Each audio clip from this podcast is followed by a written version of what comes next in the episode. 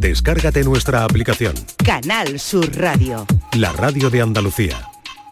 La tarde de Canal Sur Radio con Mariló Maldonado. Responsillo andaluz por Dolores la Petenera.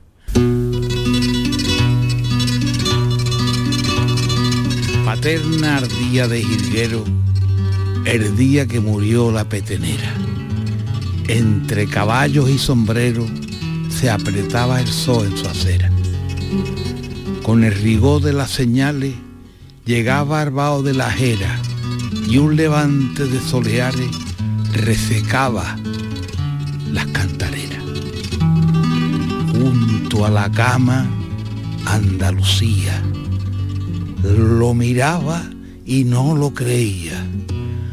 Crujía un aire de diamante y ella se incorporó por ver los trigos. Bebió y perdonó a sus amigos. Se quedó sola frente al cante. Fernando Quiñones. El Centro Andaluz de las Letras nos invita a visitar la exposición sobre Fernando Quiñones, que permanecerá en Cádiz hasta finales de noviembre. Quiñones fue un escritor y periodista español, nació en Chiclana de la Frontera, en Cádiz. Su obra literaria abarca géneros desde la novela hasta la poesía y el ensayo y se caracteriza por su profundo arraigo en nuestra cultura, en la cultura andaluza.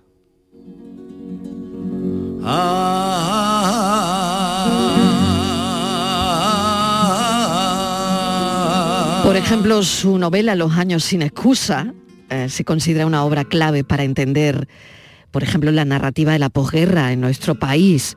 Quiñones aborda la vida de la clase media en Andalucía, en la Andalucía de esa época, utilizando un lenguaje lleno de ironía y de sutil crítica social. Entre sus obras más conocidas, La canción del pirata, que refleja su interés por las vivencias de la marinería gaditana.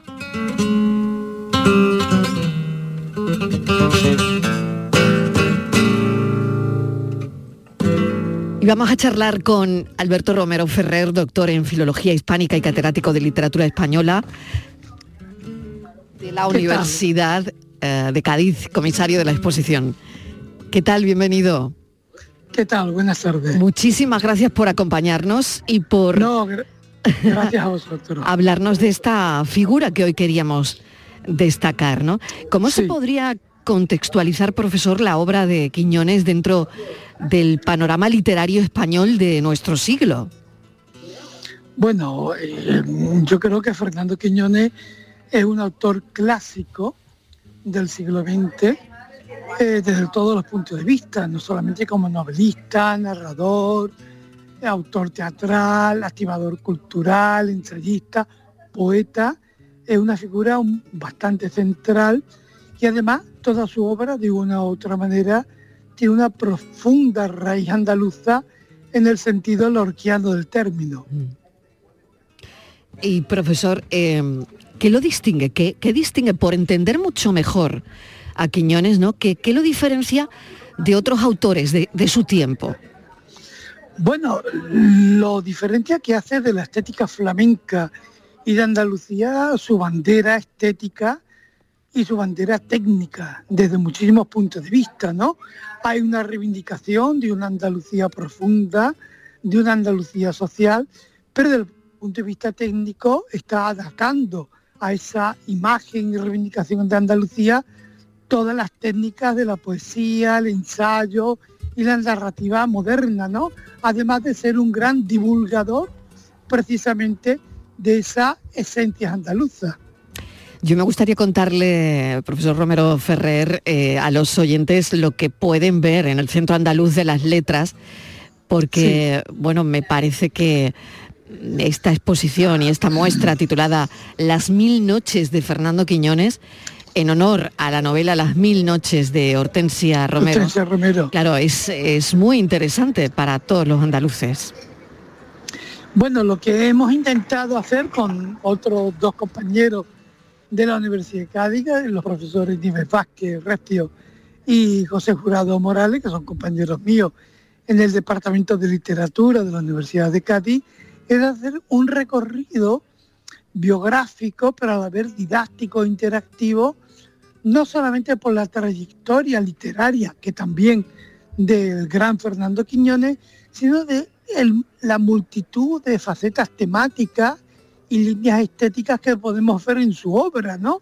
Por tanto, no es una exposición biográfica al uso de, bueno, desde el punto de vista cronológico, sino que se intenta hacer hincapié en cuáles son sus aportaciones originales y todas muy importantes al mundo de la cultura española de los años 50, 60 y 70. Claro, como activista además cultural, ¿no? De los primeros.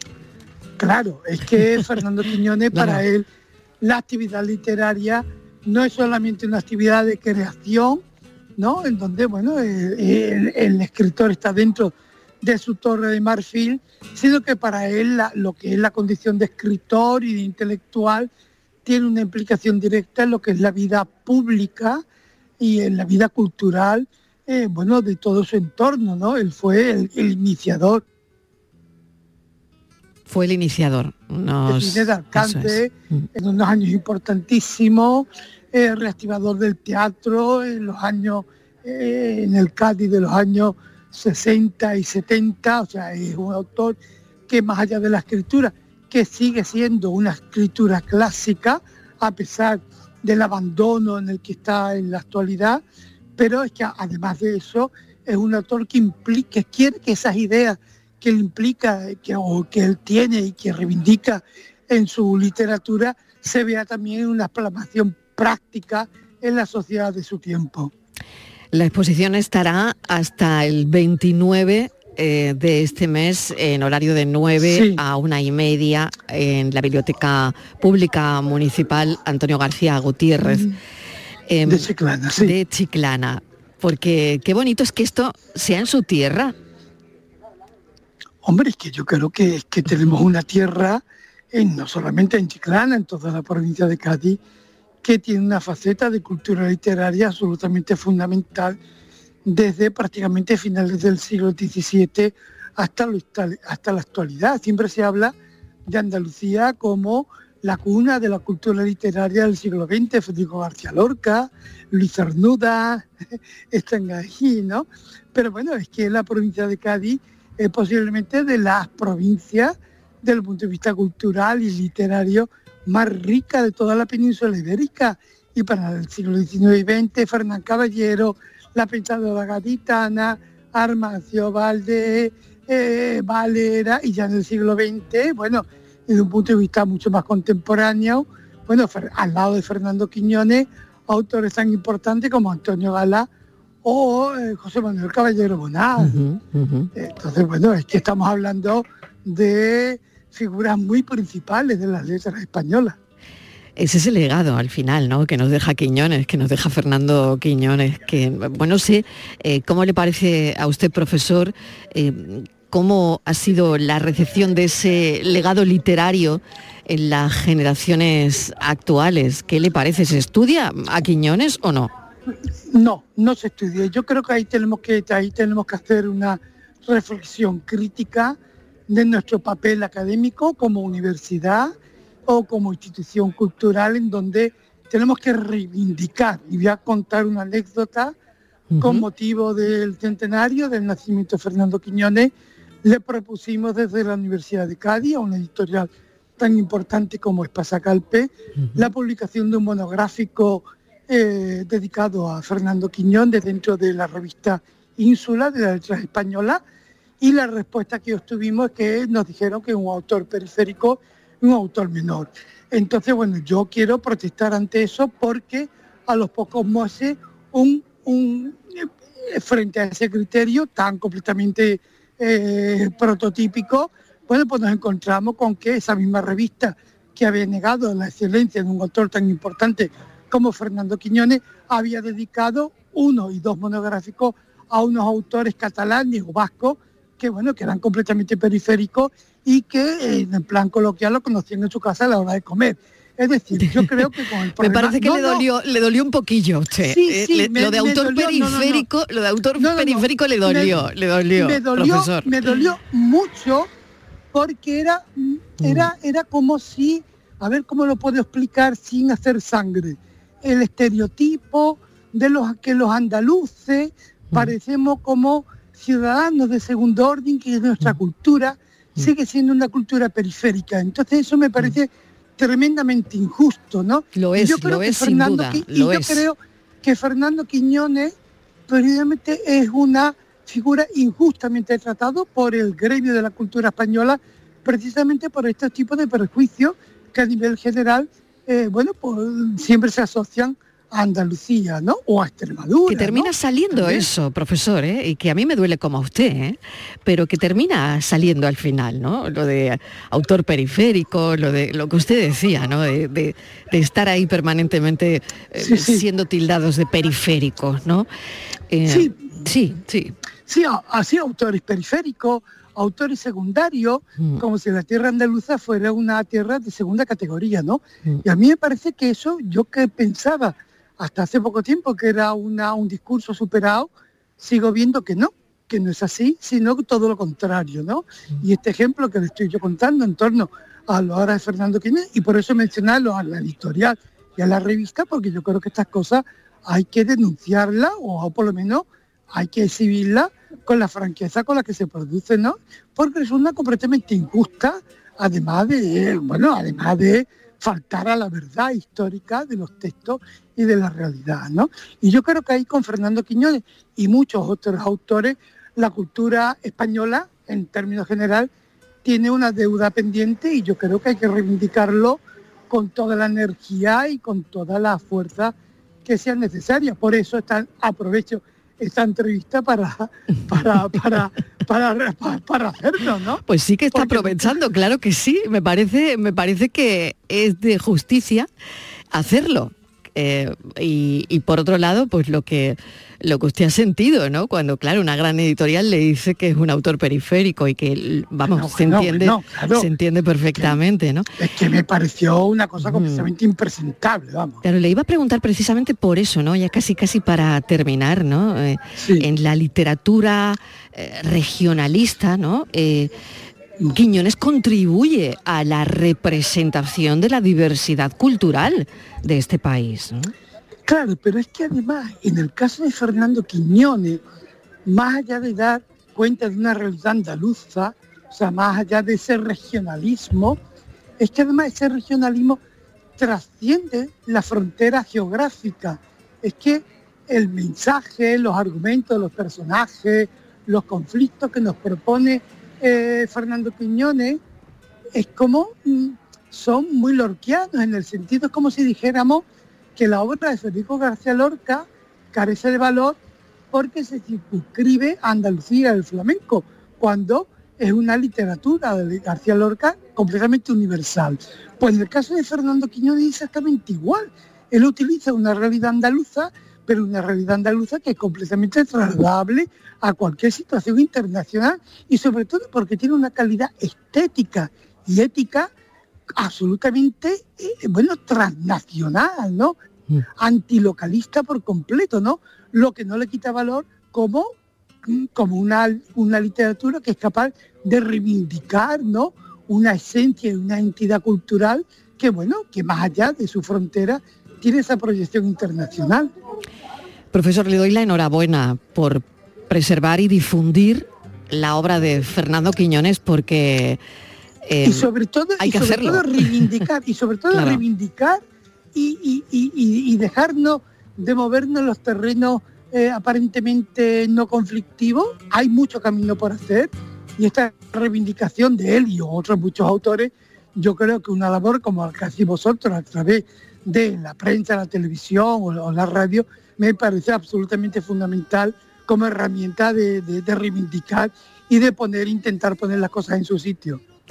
Profesor Romero Ferrer, un placer eh, charlar con usted porque, bueno, esta es una manera de poner los puntos sobre las IES. Eh, sí, sí, sí, Y, me parece muy interesante y me parece muy bien. Esta exposición es del Centro Andaluz de las Letras, nos invita a visitar la exposición sobre el escritor gaditano Fernando Quiñones.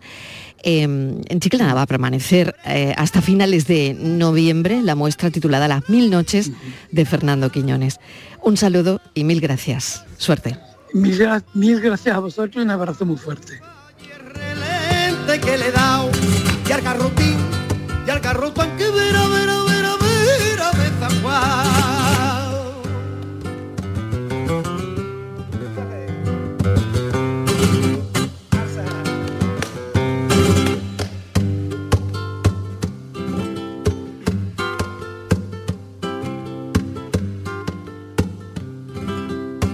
y estando de sentinela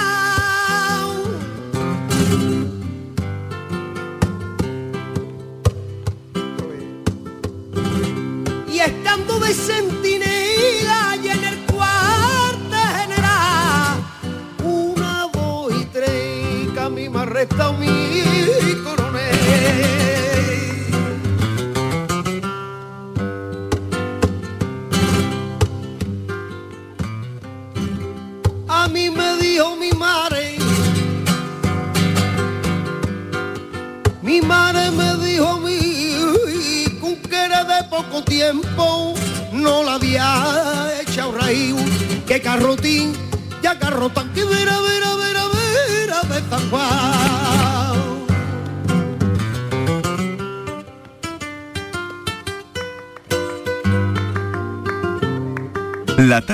Canal Sur Radio Con Mariló Maldonado. También en nuestra app y en canalsur.es. La vida es como un libro y cada capítulo es una nueva oportunidad de empezar de cero y vivir algo que nunca hubieras imaginado. Sea cual sea tu próximo capítulo, lo importante es que lo hagas realidad. Porque dentro de una vida hay muchas vidas y en Cofidis llevamos 30 años ayudándote a vivirlas todas. Entra en cofidis.es y cuenta con nosotros.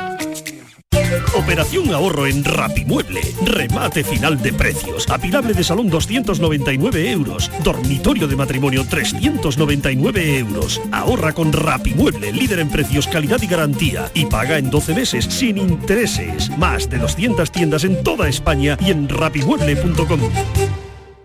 En cofidis.es puedes solicitar financiación 100% online y sin cambiar de banco. O llámanos al 900 84 12 15. Cofidis, cuenta con nosotros.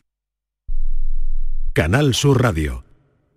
Bienvenidos a Sacaba. Mil metros de electrodomésticos con primeras marcas. Grupos Whirlpool, Bosch y Electrolux. Gran oferta en frigoríficos. Combi Corbero en blanco y no frost por solo 359 euros. Y solo hasta fin de existencias. Solo tú y Sacaba. Tu tienda de electrodomésticos en el Polígono Store en calle nivel 23-7. Sacaba. En Sevilla, Circo Las Vegas, instalado junto al Estadio La Cartuja, te presenta su espectáculo de moda Barbie, para disfrutar en familia. Atracciones y risas aseguradas con los payasos. Circo Las Vegas, en Sevilla, del 31 de octubre al 26 de noviembre. Venta de entradas en circolasvegas.es. ¿Ya conoces las lavadoras Nevir? Lavadoras de hasta 12 kilos con motor inverter y etiqueta energética clase A. Porque Nevir siempre piensa en el ahorro de la factura de la luz. Con las lavadoras Nevir podrás esterilizar la ropa deportiva y disfrutar de su velocidad de centrifugado y sus tres modos de lavado rápido. Si no la tienes aún, ve ya por tu lavadora Nevir. Soy Moisés, soy flautista profesional. La iniciativa de, tener en Cantiana las escuelas de música fue una, una iniciativa estupenda ya que tenemos un sitio donde poder hacer esta actividad que es la música. Cada día la Diputación de Sevilla trabaja con tu ayuntamiento para mejorar las instalaciones municipales en tu pueblo y tu ciudad. Diputación de Sevilla, cerca de ti. La mañana de Andalucía con Jesús Vigorra es actualidad, análisis, servicio público, entretenimiento y diversión. Hoy vamos a hablar, hemos hablado de la chispa antes, de la gente con chispa. Que ya que vamos a, a recapitular el minuto de oro de esta mañana y así lo compartimos La con usted. mañana de Andalucía con Jesús Vigorra. Os espero de lunes a viernes a las 6 de la mañana. Contigo somos más Canal Sur Radio. Contigo somos más Andalucía. La tarde de Canal Sur Radio con Mariló Maldonado.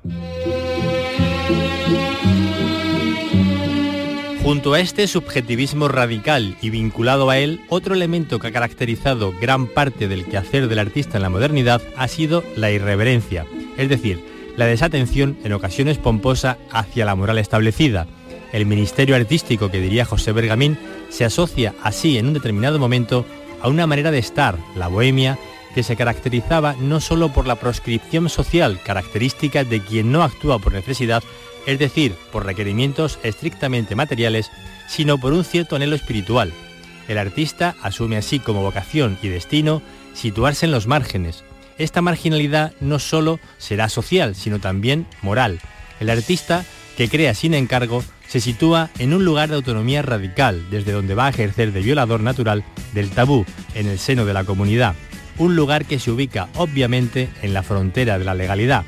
El artista ha sido así uno de los principales blancos de ese derecho de la moralidad que defendiera Lord Devlin en su polémica con Hart.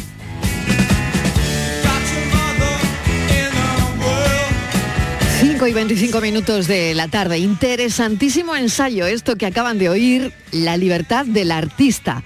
Censuras, límites y cancelaciones de Víctor J. Vázquez, que es profesor de la Universidad de Sevilla, que colabora también con el grupo Yolí, analiza el fenómeno artístico y sus límites legales con muchísimo rigor y además con perspectiva histórica y esto lo hace muy interesante. Es autor de varias publicaciones y desde hace años una de sus principales líneas de investigación es la libertad de expresión en la sociedad digital. Víctor, bienvenido, gracias por acompañarnos. Hola, muchas gracias a vosotras. Bueno, es muy interesante, eh, la verdad nos ha parecido, eh, al menos mm, así, tu, tu ensayo, porque nos gustaría diferenciar entre libertad de expresión y libertad de creación. Eh, ¿Cómo define y distingue el ensayo la libertad de creación de la libertad de expresión en el contexto artístico? A ver si alguien nos lo puede aclarar, porque creo que con esto, esto se nos hace bola. Bueno, bueno, la libertad de, expresión artística o de creación artística podríamos decir que es una subespecie dentro de lo que serían las libertades de, comunicación. Y cuando ah, hablamos de libertad de expresión estamos haciendo alusión a, a la persona que quiere transmitir sus ideas, sus juicios de valor, sus impresiones.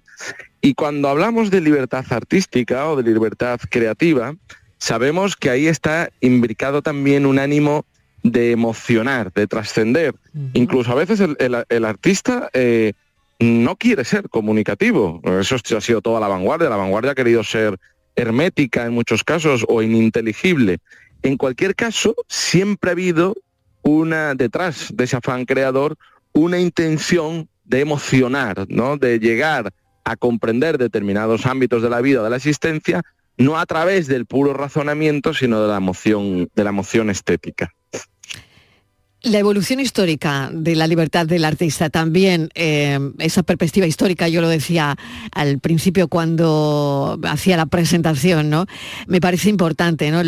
Porque, claro, los cambios en esas limitaciones, incluso en las limitaciones legales, han ido cambiando a lo largo del tiempo, se han ido modificando. Claro, es que ahí, sobre todo, lo que llamamos artista es una cosa muy reciente. es, algo que surge mm, en el romanticismo, en la modernidad eh, pura y dura. Porque mm, si le preguntaran probablemente a, Miguel Ángel o a Leonardo si eran artistas, pues mm, te dirían que no. Eran gente que pertenecía al mundo de la técnica, que dominaban un arte, pero un arte en el sentido de un oficio. Y lo que tenía valor no era su genio, lo que tenía valor era su obra. Entonces es pues, un momento preciso de la historia de lo que llamamos arte cuando surge eso que llamamos artistas, que es con Baudelaire, o ya podríamos pensar también con Goya, y luego posteriormente ¿no? con, todo, con todo el romanticismo, Beethoven, etc. Y ahí es como es gente que entiende que su genio no puede estar sometido a ningún tipo de límite, porque es un momento también que tiene mucho que ver con la muerte de Dios y con la sustitución de Dios a través del arte. Entonces ellos tampoco aceptan el límite legal, no aceptan el límite moral, pero tampoco el legal, ¿no? Pues ahí tenemos mil casos, Flaubert, Oscar Wilde, etcétera, etcétera, el propio Baudelaire, Rimbaud, y es a partir de ahí donde el artista empieza a pelearse con los códigos penales. ¿Por qué? Porque entiende que mm, es su deber profanar determinados tabús sociales, incluso cuando estén protegidos por el ordenamiento jurídico. sea que es algo muy reciente realmente esta, esta pelea y este mundo jurisprudencial. Claro, de alguna manera la necesidad de proteger, bueno, ese equilibrio entre el autor, la necesidad de proteger la libertad creativa, eh, la responsabilidad social, por otro lado, y el respeto eh, a, esos límites legales, por otro lado, ¿no? Claro, lo que pasa es que como el, el artista normalmente se mueve en un mundo de figuración o de ficción, es decir, en la esfera del como si, cuando uno está leyendo una novela, las cosas no están pasando, uno las lee como si estuvieran pasando.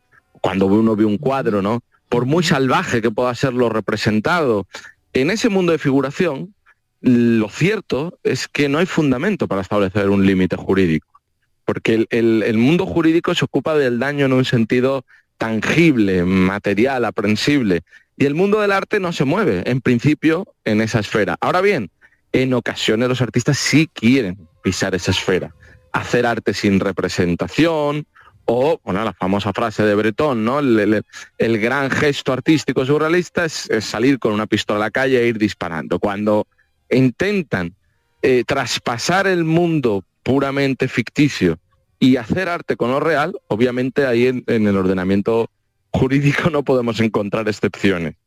Qué interesante. Yo lo voy a llevar más a nuestros días y sobre todo los Grammy en Andalucía.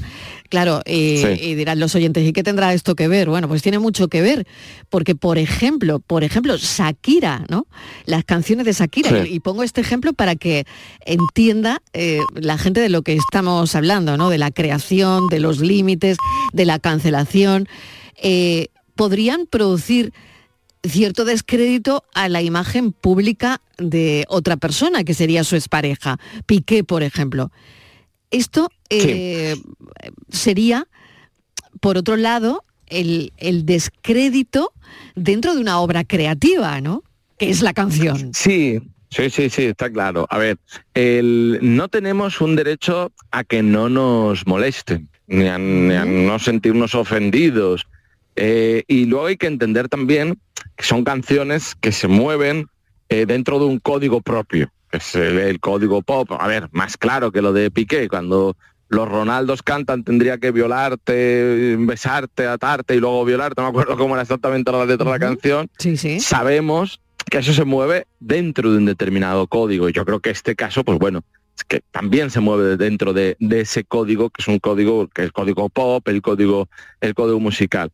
Ahora bien, eh, más complejo es cuando no queda claro el código en el que el artista se está moviendo.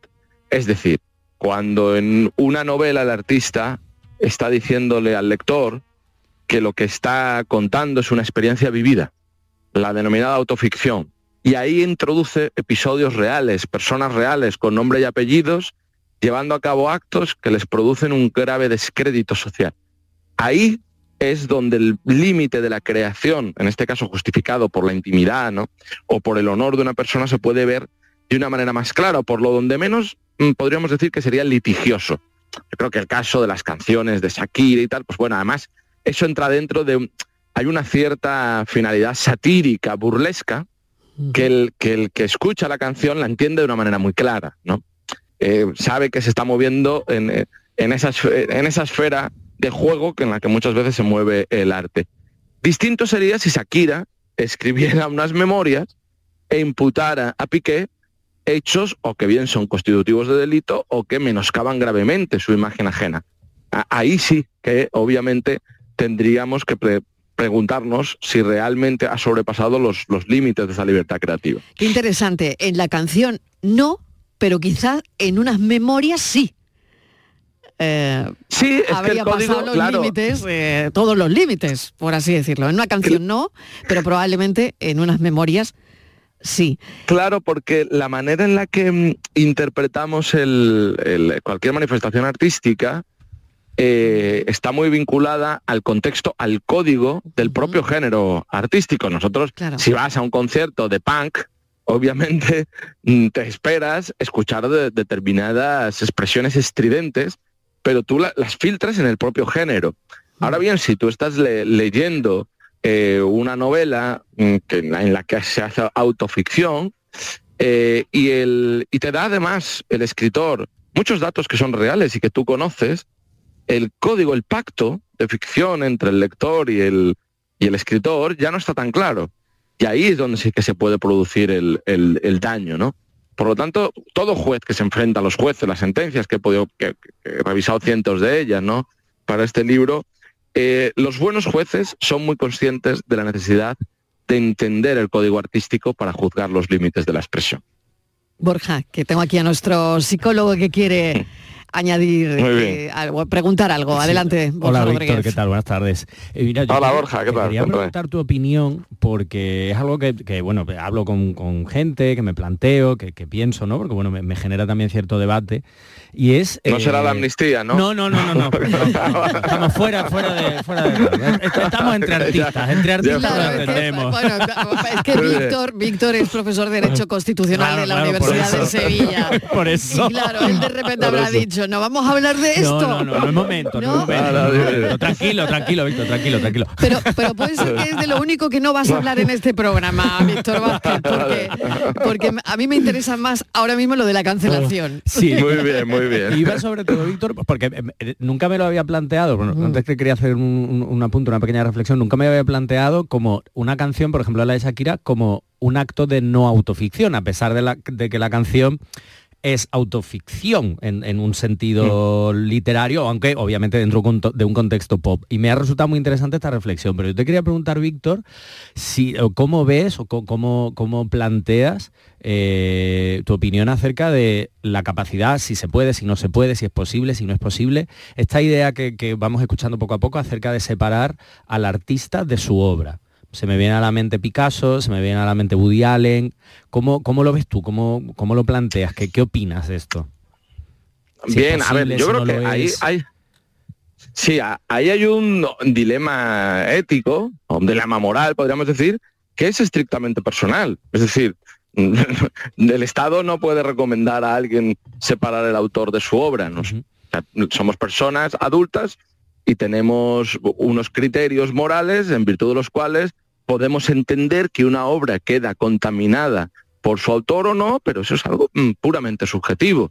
¿no? Lo que yo sí que creo es que desde una perspectiva jurídica o institucional, cuando se promociona el arte o cuando se valora si determinada manifestación artística no puede ser exhibida, ahí sí que hay que establecer una diferencia clara entre el autor y su obra.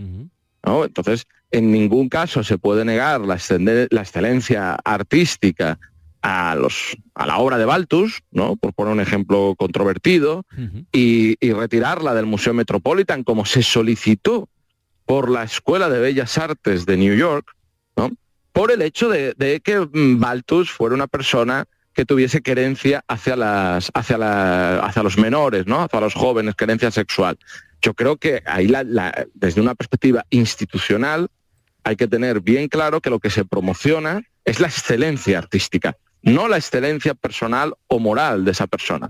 Distinto es que no puedan ser sometidos a, a juicio estos, estos autores y que obviamente también como los criterios morales con los que la sociedad enjuicia han cambiado, afortunadamente en muchos casos, pues que mm, personas que, que se habían mantenido al margen de cualquier valoración o crítica social, pues ahora sean criticadas. El caso de Maznev, eh, que para mí mm, ha sido una de las partes más reveladoras ¿no? en, esta, en esta investigación, eh, eh, es, es de lo más elocuente. Maznev escribió un editorial de Le Monde defendiendo las relaciones sexuales con menores en el año setenta y tantos. Y fue un editorial que suscribieron pues eh, Sartre, Foucault, Simone de Beauvoir, es decir, que el criterio moral de aquella época era que no se producía ningún daño porque un adulto, obviamente, esto ha quebrado absolutamente. Ahora bien, ¿eso significa que haya que cancelar los libros de, de? Yo creo que no. Yo creo que absolutamente que no.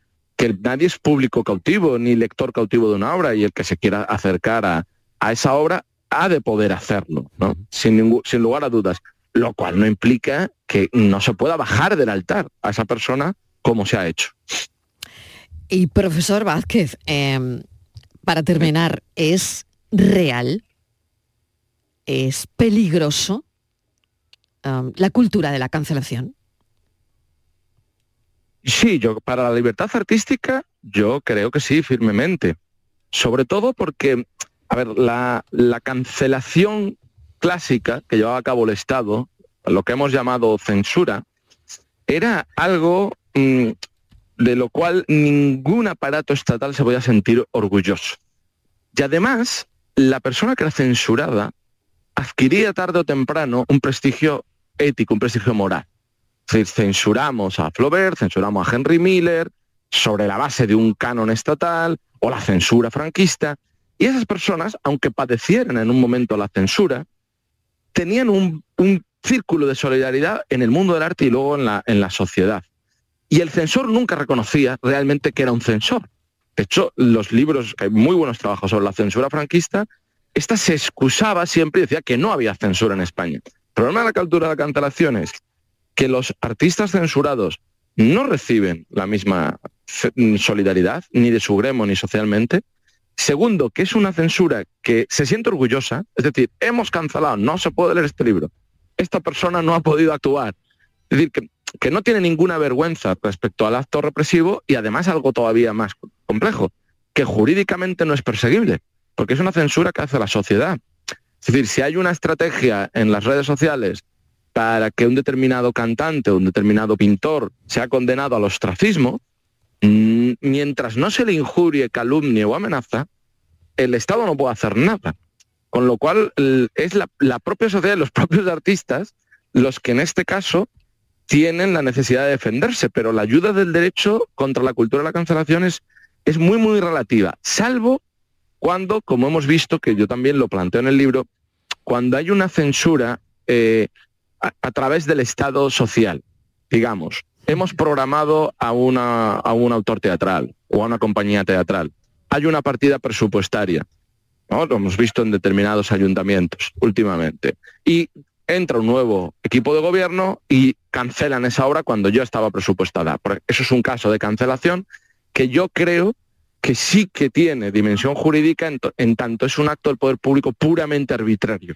Se censura a esa persona por su ideología retirándole el presupuesto que hacía posible que, actuara. ¿no? Eso, eso sí, pero la censura puramente social de la cultura de la cancelación me parece que es muy peligrosa. Por otro lado, reivindica de nuevo el papel del artista. Cuando el artista estaba domesticado, porque recibe mucho dinero público, porque dentro del mundo del arte ser irreverente ya es casi imposible, porque se ha jugado mucho la irreverencia, ahora hay posibilidad de volver a ser irreverente porque hay una cultura de la cancelación. Muy interesante el debate, que bueno, que está ahí, ¿no? Que está, está sobre la mesa. Y más interesante sí. aún el ensayo, La libertad del artista. Víctor, muchísimas gracias. Víctor bueno, Vázquez nada, es profesor de Derecho Constitucional de la Universidad de Sevilla y escritor. Gracias, un saludo. Otro para vosotros, muchas gracias. Hasta luego. Seguiríamos horas hablando no, de esto, Borja, totalmente, ¿eh? porque es tan mía. interesante es y el debate ahí está, bien servido. Hay mucha amiguita que cortar, mucha amiga.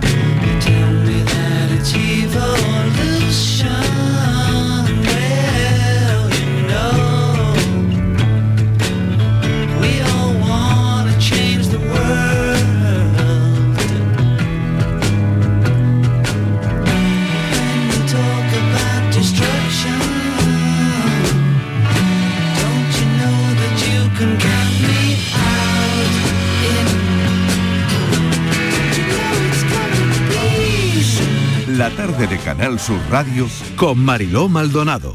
También en nuestra app y en canalsur.es. Estos son Nacho y Carla entrenando duro como siempre. Uno de ellos ha salido este año con 35 goles, 16 asistencias y 3 títulos. Aunque Nacho es un crack, no importa el esfuerzo que ha hecho Carla en conseguir esos datos. Los focos siempre van al mismo sitio. En el deporte, que lo que importa, importe. Ministerio de Cultura y Deporte. Campaña financiada por la Unión Europea Next Generation. Plan de recuperación. Gobierno de España. Hay un lugar donde late la historia de Andalucía. Allí el visitante descubrirá el origen de la humanidad, la grandeza del imperio romano, la vida fronteriza y sefardita de Al-Ándalus, la llegada del Renacimiento y la exuberancia palaciega y religiosa del barroco andaluz. Ciudades medias del centro de Andalucía, donde late la historia. La tarde de Canal Sur Radio con Mariló Maldonado.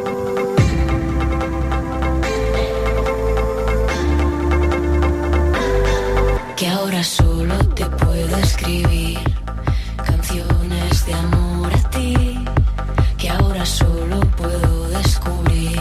Las seis menos cuarto de la tarde, esta es la tarde de Canal Sur Radio y Borja Rodríguez que sigue aquí. Eh, sumo a esta conversación a Estíbaliz Martínez también, Estíbaliz que está por aquí. También estoy por aquí. Em, sexo después de una ruptura, me habéis puesto en el guion esto con interrogación. ¿Qué queréis? ¿Que conteste yo o que conteste Borja? Sexo después de una ruptura, me ponen aquí. Yo propongo que sea Borja que tendrá más conocimiento. Yo no pensaba contestar. Pero, es, bueno, que, es que Mariló, es que no puedes después de una ruptura. Sí que no, puedes. No, Claro, porque no tendrías que No he romper. roto con nadie, yo todavía. Ahora, A si ver, me dejas tu relación a mí, en una semana acabo con ella. Pero sexo después de una ruptura. Es que es complicado, ¿eh? Esa Eh, es la a ver. pregunta. Esa es la pregunta. Porque ¿Pero realmente. quién te pregunta a ti estas cosas Yo. aparte de Estivaliz y yo? A ver. Estivaliz. Esto me lo pregunta Estivaliz. No, pero sí es Tampoco, verdad que esto- Borja, tampoco hay que contestar a todo. Tampoco, eso te iba a decir, tampoco contestar a todo, pero es verdad que no es la primera vez tampoco que me hacen esta pregunta, ¿eh? eso sí es verdad. Pero es cierto que cuando hablamos de una ruptura muchas veces hay como varias, no, no voy a decir corrientes, pero bueno, sí varias formas de tomárselo y una de ellas es o embarcarse en, en relaciones sexuales a todo lo que da a la vida o asumir esa ruptura y por otro lado asumir también que después de una ruptura, independientemente de los motivos, suele haber un- muchos momentos, sobre todo al principio de esa ruptura, durante unos meses, de inseguridades, de miedos, de baja autoestima, de encontrarte no demasiado a gusto en la intimidad con otras personas. Entonces, la pregunta, por, por eso es lo del el tema de los interrogantes, muchas veces surgen esos miedos, esas inseguridades físicas, ese no saber cómo tratar al otro cuerpo, no, no tener una conexión que tenías con tu, con la que en ese momento ahora es tu expareja, Ujú. ya no solo una conexión física, sino también emocional. Entonces, claro, esas primeras relaciones después de una ruptura a veces suelen ser un poco mm, regulinchis, pero por ese mismo, por, por- por esa falta de nueva conexión, ¿no? No voy a decir que sea una búsqueda de satisfacción, pero sí muchas veces se mantienen esas relaciones por olvidar, por intentar pasar el mal trago, por salir de esa tristeza. Y yo siempre digo, al igual que hay gente que opta por salir de marcha hasta el infinito, que hay que a pesar de la dificultad hay que asumir esa tristeza. Y que la tristeza está ahí, y hay que, hay que llorarla y hay que eh, enfadarse incluso con ella, como digo yo muchas veces, pero sobre todo hay que asumir que a veces el cuerpo necesita ese descanso y que a lo mejor, aunque a lo mejor nos pueda apetecer o a lo mejor conozcamos a alguien de pronto y dices, venga, no, venga, ya que estoy, pues vamos un poco al lío, ¿no? Sí, no, sí. párate si realmente no estás preparado o preparada, no te apetece del todo, que tengas esos sentimientos de inseguridad, de miedo, de no saber exactamente a qué atenerte, espérate un poco. Una ruptura es difícil y a veces es necesario tiempo para reconstruirte un poco, no lanzarte de cabeza a... Por lo tanto, la, eh, doctor, entonces- la respuesta es no. Eso, eso mismo le iba a decir yo, le iba a preguntar. O sea, es no. La respuesta es que cada uno se escuche, ¿verdad? Sabéis que a mí no me gusta dar respuestas ni sí ni no. Cerradas, ver. exacto. Yo no me Pero- puedo escuchar porque partimos de la de, partimos de que estoy sorda. Pero yo, siempre Entonces digo que cada cual que se tiene que escuchar. Y yo sé que es complicado, pero te tienes que escuchar y no caer en, en- en lo fácil, que lo fácil es intentar evadirse. Realmente lo difícil es enfrentarse a ese dolor. Y si, por lo que sea, no te apetece mantener relaciones sexuales, te apetece llegar hasta un punto, pero no te apetece llegar hasta el otro, te sientes inseguro insegura, sientes miedo a conectar con otra persona, a, a acostarte con alguien y tú dices, "¿Y ahora qué hago yo con este cuerpo? Que esto no se parece a lo que yo tenía. No pasa nada, es natural, date tiempo. Que esto es como muy típico. O sea, pero es que es intermitente. Ahora sí, ahora no, ahora sí, ahora no. Exacto, ahora sí, y un ahora no. Intentar ver cómo te vas sintiendo, porque vuelvo a decir que a veces es complicado. Hay gente que le resulta muy fácil y es Mm. estupendo también. Pero claro, para esa gente le resulta fácil, esto no es un problema. Entonces lo de la mancha de mora con otra mora se quita, ¿dónde lo ponemos? Mm, Es que eso ha caído en desuso. Ah, ha eso ya no está de moda. Ah. No, no es que no esté de moda, sino que realmente se ve que no es del todo efectivo. Lo, lo Ah. comentaba Víctor J. Vázquez antes hablando un poco de, de cómo Mm. la moralidad ido Sí, cambiando. sí. Esto no es una moralidad, sino que tiene que ver con el hecho de que ahora hablamos más de cómo gestionar nuestras emociones, de qué es lo que nos ocurre, de cómo nos sentimos. Entonces, intentar huir del dolor, que es una cosa muy natural también, de decir yo no me quiero, no quiero sentir este malestar, a veces nos lleva y nos arrastra a mantener relaciones sexuales que no son satisfactorias. Y eso es peor aún, porque me genera mayor malestar. Porque como terminamos, es como, ¿y yo qué hago aquí? ¿Y yo para qué? Si yo tampoco he disfrutado, porque en el fondo este cuerpo nuevo, no estoy preparado, preparada para esta situación, me siento inseguro, insegura, tengo miedos, tengo incertidumbres, no me siento a gusto con este cuerpo ni con el mío, es una situación muy rara, llevo X tiempo acostándome con una persona, era de pronto de un día para otro estoy con otra persona, es como, ¿qué ha pasado aquí? Eso, que hay gente que lo lleva genial, pero la pregunta para la gente que no lo lleva tan bien es que es natural y que no pasa absolutamente nada, que hay que darse tiempo. Has sido tú, te crees que no te he visto. Has sido tú, chica con Incluyo en esta conversación a José Antonio Domínguez, que está en Sevilla, alfombra roja de los Grammy. José Antonio, ¿qué tal? Hola, Hemos- muy buenas tardes. Hemos tenido ¿Qué tal? mucha Pausini hoy, ¿no? Totalmente, es que ella es la persona, la persona del año para los Grammy Latinos, Ah. así que ella eh, ha sido muy lista y se ha venido ya hace unos días a Sevilla y se le ve por muchos rincones de nuestra tierra. De hecho, el otro día estuvo hasta en un conservatorio y todo, impartiendo una masterclass o, o departiendo con, con quién Qué sabe futuros eso, ¿eh? artistas de la comunicación. Sí, es que es muy cercana, es muy cercana Laura Pausini, es una mujer entrañable, nos encanta Laura Pausini y ojalá poderla tener cerca porque es un chute de energía positiva y es, es así tal cual se ve. Le hemos recomendado unos garbanzos con espinaca porque hemos Mm. decidido ponerle tapas a mm, eh, las personas que, que van a subir al escenario de los Grammys y pasar por la alfombra roja y nos han dicho que era vegana, así que los oyentes le han, han decidido que, que se podía tomar eso, pues una... ¿Qué te parece, José Antonio? Qué curioso, que estáis asociando Una- un plato a- sí, a, un sí, artista. a los Sí, artistas, más, sí, más o menos. De todas maneras, yo, yo no- que no tengo nada que hacer, yo me ofrezco a llevar a Pausini de, de- de ruta de la tapa vegana por ahí, Totalmente, vegetariana. Yo, claro, sí, José Antonio, bueno. tú sí la ves por allí, ¿A ti qué te díselo, parece, José? que Borja se la lleva por ahí, que no hay problema. Y, y a Shakira que acaba de aterrizar en Sevilla, que, que También, también yo- de Shakira me encargo yo, de Shakira de- me de encargo yo. Shakira se encarga Estíbaliz, que le cae muy bien, ¿eh? Me la, trae- me la voy a Se traer a siente Bor- muy identificada Me ella. la voy a traer a Bormujos y va a alucinar. que Hombre, tiene que ver con Qué Shakira, bueno. ¿eh? ¿O no- o no te Bueno, que le hemos recomendado a Shakira, bueno, muchas cosas, ¿Has visto- ¿no? has visto Ya le han Shakira? colorada o algo manteca así, ¿no? colorada, le han recomendado un arroz con leche Pero- casero. No, a Shakira le han Sí, recomendado Domínguez, mucho. muchas cosas. Ha sido la, a- la que más recomendaciones Sí, sí, tiene. sí. ¿cuándo. ¿cuándo vas a ver a Shakira? Pues a ver si se deja ver, que ya sabéis que está la ciudad blindada y por mucho empeño que ponemos nosotros, pues ya sabéis que acceder a ciertas personas es muy difícil. Qué No pena. obstante, lo vamos a seguir intentando, ¿eh? por supuesto. Pero o sea, que tú Yo vas a... os voy a qué- qué contar- privilegiado. eres. Pues fíjate tú si soy privilegiado que tengo unas vistas espectaculares, Oh, querido oyente. Venga, ¿qué estás viendo? ¿Qué tienes Radio. delante de ti? Venga, cuéntalo, Pues, cuéntalo. es- estoy frente al Guadalquivir ahora Oh, mismo, hombre. aunque Estivalis también, pero yo estoy al ladito del Guadalquivir, estoy eh, en la terminal de cruceros del puerto Oh. de Sevilla, porque aquí se está produciendo un concierto. Las compañías discográficas han montado todas un stand. Tenemos, por ejemplo, eh, eh, Universal Music, que ha instalado uno en la Plaza de España. Tenemos, por ejemplo, a Warner Music, donde yo me encuentro ahora mismo, que ha instalado un set que se llama The Music Station, donde están pasando por aquí grandes artistas. Ahora voy a traeros sonido en directo para finalizar la conexión con Neil Molinar, que está ahora mismo aquí. Mañana, por ejemplo, va a estar Pastora Soler aquí cantando también. Hay una serie de actividades por toda eh, la, la ciudad. Eh, pero antes quiero barrer para casa, queridos míos, y contaros que esta mañana también Canal Fiesta ha participado en esto de tirar la casa por la ventana con motivo de los Grammy Latinos. Y hoy hemos tenido un evento en el Teatro de la Fundación Cajasol eh, con Morat. Son una maravilla estos artistas. Claro Morat, que hoy Hoy actúan en la Plaza de España de Sevilla, así que por favor, Fran, dale ahí que suene Morat.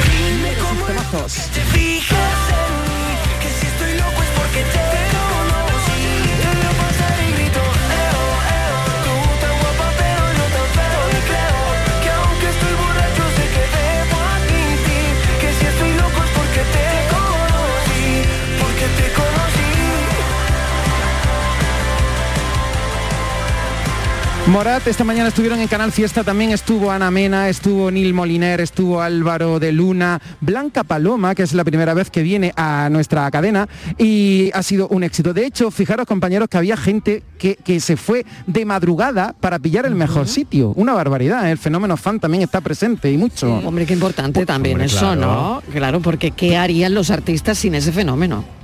Totalmente. Pues eh, este programa lo hemos grabado y lo podrán, lo podrán escuchar todos los oyentes el próximo jueves por la mañana, que Canal Fiesta va, va a hacer una programación especial todo ese día con motivo de la entrega de los Grammy Latinos. Y hoy os quiero hablar también de un artista muy querido por todos nosotros, que es nuestro Pablo Alborán, que tiene cinco nominaciones. Bueno, bueno, aquí tienes un...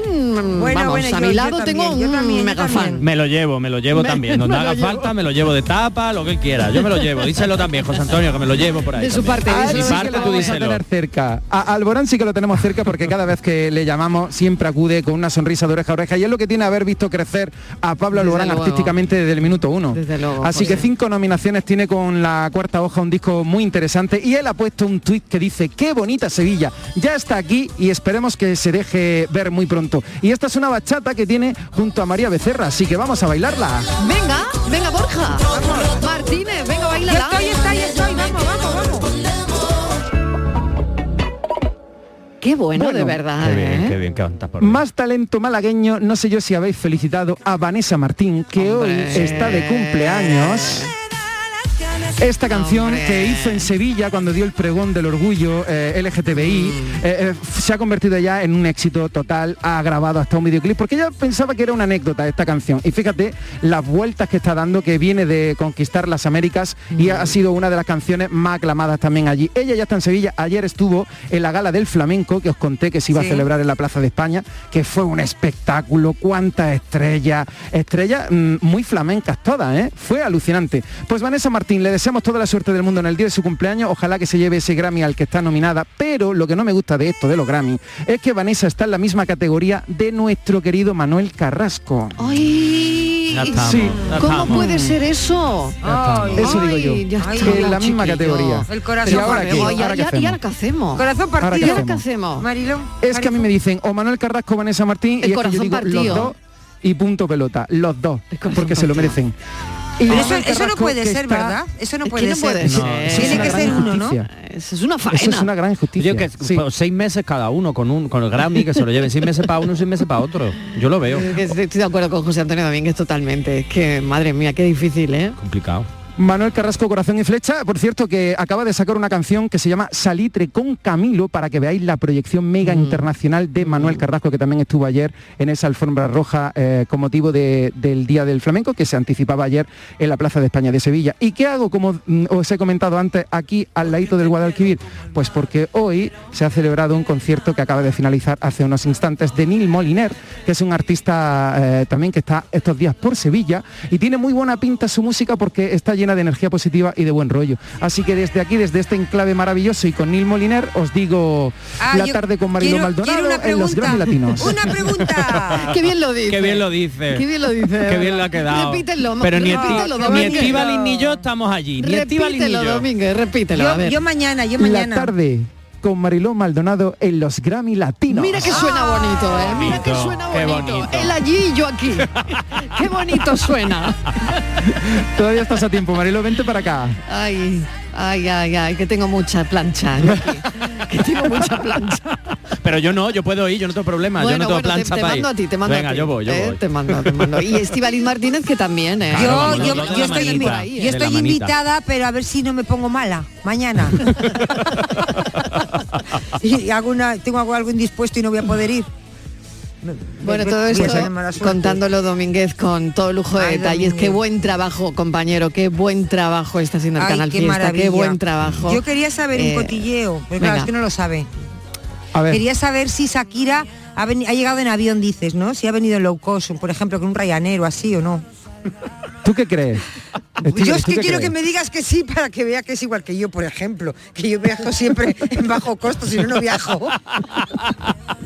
yo, Ah, yo pensé o que iba- un billete muy barato, muy barato, o me quedo aquí. Yo pensé que le ibas a preguntar por Raúl, Alejandro y Rosalía. no, no, no, Estíbaliz. no, quería ya saber. no, ¿no? Ya se te ha pasado. Yo quiero saber si Shakira es como yo, que viajamos para, pues eso, que se levanta del avión con dolor de riñón y esas cosas. Yo creo que ya tiene cama en su. Yo creo que también. ¿Qué Yo creo que dices? también. Yo ¿Qué creo que sí. dices, Marilo? Sí. Yo creo que Es otra liga, Estíbaliz, otra- tenemos otra liga, me da. es otra me liga. da- me da- Me da a mí que tiene jet Mm. privado. O sea, Sí. que low cost Pero bueno. nada, ¿no? No. No, me da que no. Ryanair, lo siento.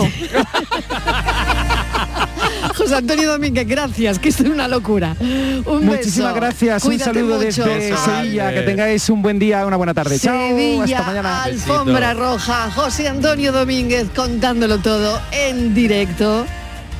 Gracias Borja Rodríguez. Un placer siempre. Gracias Martínez, Besitos. un besito ti, enorme, chao. cuídate mucho. Y no se vayan que ahora nos cuidamos. Yo creo que ahora hay que cuidarse un poquito, ¿no? Después de todo lo que hemos comido y después de todo lo que hemos mm, hecho en el programa. Borja, no te rías. Es verdad, Mariló, Ahora me tienes que hablar, cosa que, yo- que- Sí. pero ten en cuenta una cosa, hemos hablado de tapitas, no hemos hablado Vale. de atracón, ha sido una tapita, Vale, ahora hay que hablar de la diabetes y hablamos, Venga, pero ya- es una ya- tapita. Ya me estoy cambiando el chip. Es una Venga, que ya me lo tapita estoy cambiando. nada más una tapita. Venga, ahora se quedan con el espacio por tu salud. No se lo pierdan.